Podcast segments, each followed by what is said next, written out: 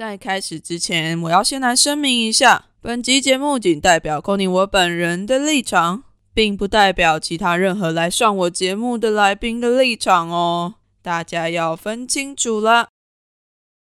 欢迎来到《为叛逆女孩》，本节目与插画家 CPG 合作，我是 c o n y Hello，大家，这一集大概要迎来《为叛逆女孩》最政治、最立场鲜明的一集了。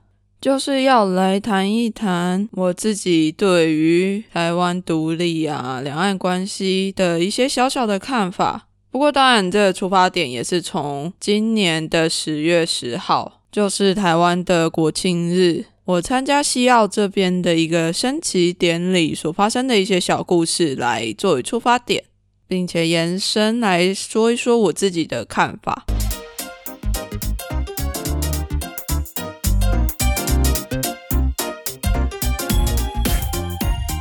好哦，十月十号那一天，我本来应该要去上班的，但是我就在八点多快九点的时候醒来，突然看到手机里面老板传讯息来跟我说：“你今天不用上班，下礼拜再来吧。”我本来想说：“哎，也太好了吧，就刚好放到了一天假。”后来就在划手机的时候划一划，突然看到：“哎，今天是国庆日哎。”澳洲的台湾商会在 South Perth Sports Show 有举办一个升旗典礼，于是我们就从床上跳起来，很快的准备了一下，在很短的时间里面就准备出门要去参加升旗典礼。哦，对了，去年我自己也有去参加升旗典礼，不过因为那一次出门的太晚了，结果找不到停车位，所以那一次我就完完整整的错过了升旗典礼。不过最重要的是啊，其实这两次我都有带着我从台湾带来的台独金鱼旗。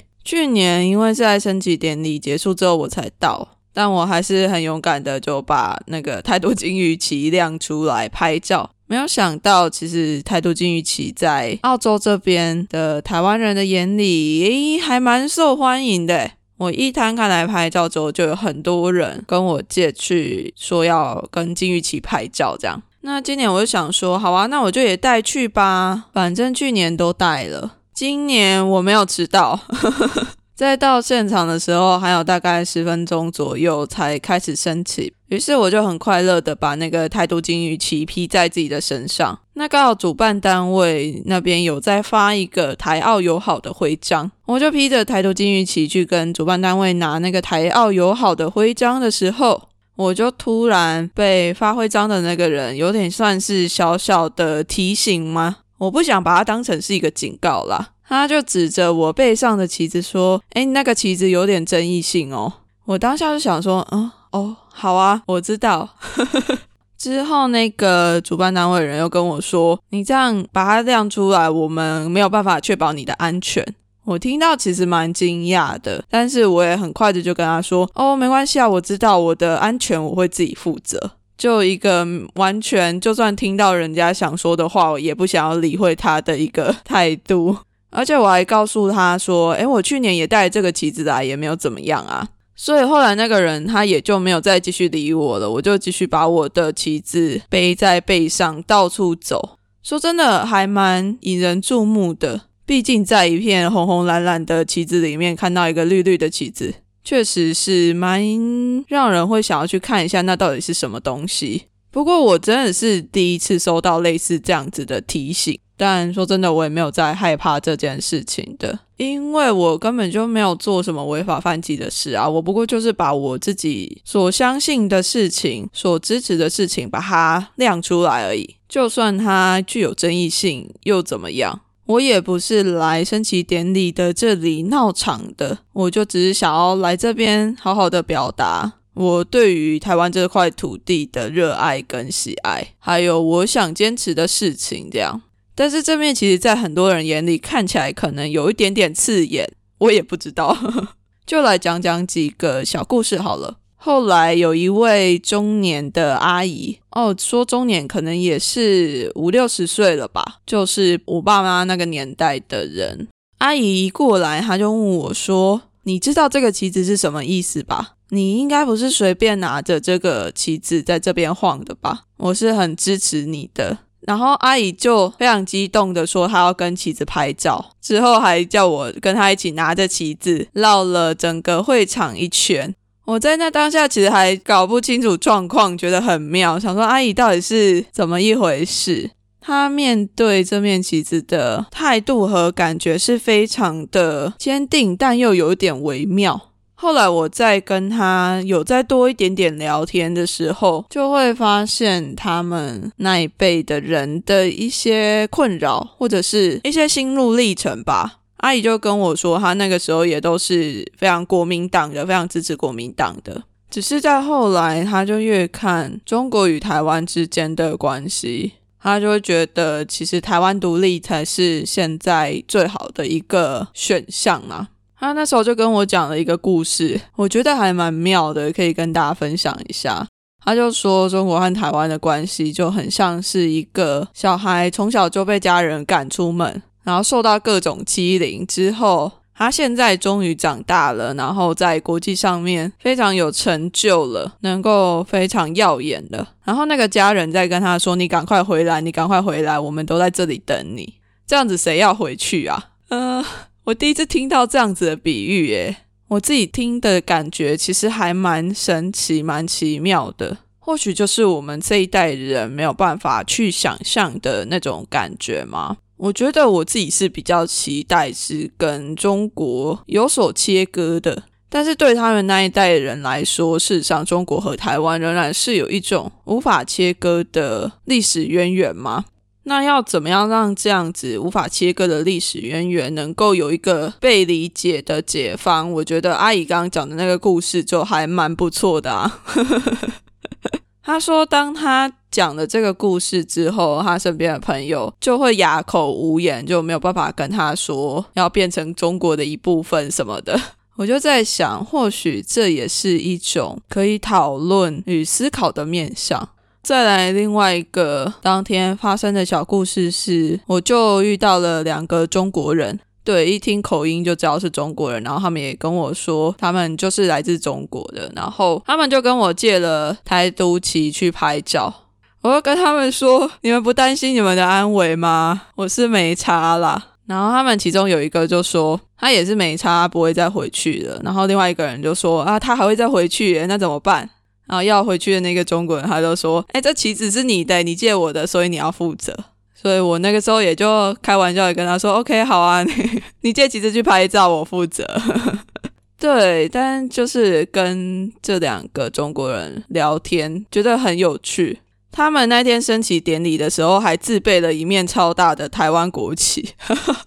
我的天呐！然后我就拿着我的台独金鱼旗，站在他们的台湾国旗后面。我自己觉得这个画面还蛮有趣的啦。然后那两个中国人也是在西澳这边有还蛮积极的政治参与行动，例如支持香港独立啊、西藏独立啊等等的这样子的行动。还有在之前中国国庆的时候，他们就有发公开信谴责西澳这边的一个政治人物，谴责他发文恭贺中国国庆日的这件事情。然后他们还跟我说，他们在十月十号的那前一天。才刚去某个隐秘的海滩，想说要烧中国国旗，但是没有烧成，因为风太大了，火点不起来。我就觉得很好笑，我觉得那个材质烧不起来这样。我就跟他们说，如果是我的话，我一定带一把剪刀去。如果烧不起来，就直接把它剪烂了。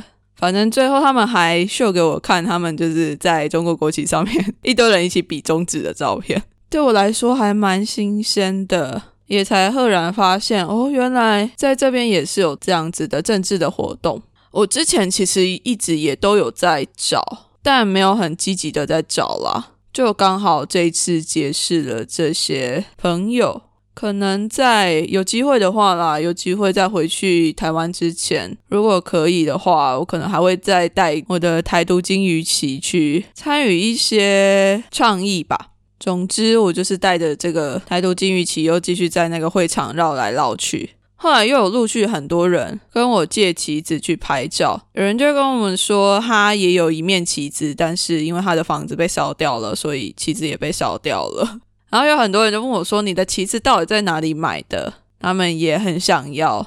我就跟他们说啊，好可惜哦，这是我自己从台湾带过来的。这样，后来又有遇到一对夫妻，然后先生是澳洲人，太太是台湾人，这样，他们也是看到我的旗子之后就很开心的跑来跟我说要借旗子拍照，而且那台湾人。太太还跟我说，是他先生先看到，哎，为什么我有这个很奇妙颜色的旗子？那到底是什么旗子？之后他才发现，哎，有这个台独旗。不过看起来这个台湾人的太太，她对于台独旗并不是很了解。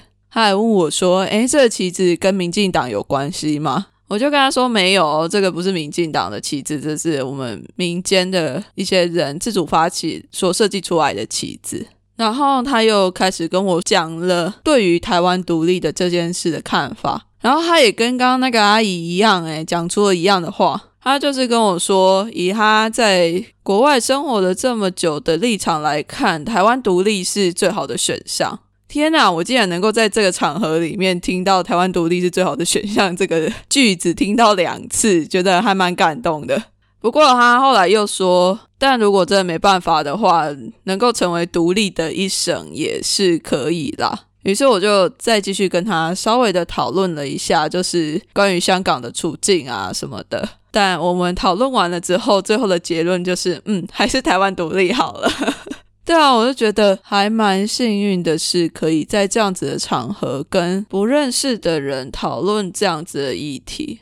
哦，对，在现场还蛮多支持台湾。应该说是有台啦，有台的澳洲人，有台的澳洲人，然后有一个是澳洲这边还蛮知名的倡议人士吧，他叫做 Michael Darby，他最有名的倡议活动就是在之前澳洲这边的 Anzac Day 纽澳军团节，就是纪念澳洲第一二次世界大战逝去的军人的一个节日，那时候博斯刚好在封城。于是，这个阿贝他就在博斯封城的时候，自己举行了一个 solo marching，拄着拐杖在博斯这边进行了一个自己一个人的游行。大家也可以搜寻看看这个阿贝，他超级挺台湾的，而且中文讲的还蛮不错的。那天也刚好有幸跟他稍微小聊了一下，还顺便拿台独旗跟他一起拍照。不过这次的带着台独金鱼旗来升旗典礼，让我有比上一次更深的感触，是关于坚持自己的立场这件事情。有的人可能会觉得我带着台独旗去充满了青天白日满地红的场子，就是要去闹场；有的人可能会觉得，如果被警告了，就会把旗子默默的收起来。但我觉得我不应该把旗子收起来。如果是因为有争议性这件事的话，我反而觉得更应该要让自己所坚持的事情凸显出来吗？因为如果你在这样子自由的土地上面，你把你的旗子举起来，并没有犯法的地方，你都会因为那些无形的压力而把自己的嘴巴给封住了，那就真的枉费了这样子的自由与民主了。那如果你连在自由的地方，你都没有办法畅所欲言的讲你的话了，都得要自我审查，都得要比别人先让自己闭嘴，那也就不能怪其他人为什么要来统治你了，不能怪他们说为什么要给我那么多的压力要让我闭嘴，是自己先让自己闭嘴的。自己先把自己关进去牢笼里面，而不敢去说出自己所想要的事情、所期待的方向、所想要看见的那个大的景象。我自己是从部队的环境里面走出来的，所以我其实还蛮讨厌那种威权的压制跟压迫，完全可以理解那种纯粹的小小的警告就可以让你把嘴巴闭起来，不要发声，不要看见，假装什么都不知道。做什么事情都必须要小心翼翼，要乖乖的，不要碰上政治，不然你就会很惨，你就会被盯上。稍微讲一下我们家的政治倾向好了，其实我们家并没有任何的太强烈的政治意识，甚至可以说是完全避谈政治的。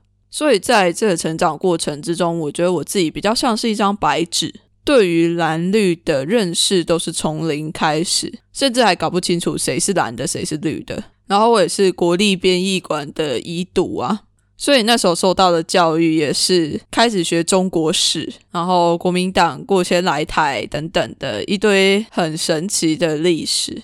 所以我觉得我的台湾认同不是从我所受的教育里面而来的，毕竟我那个教育看起来都会是把我推向国民党的方向。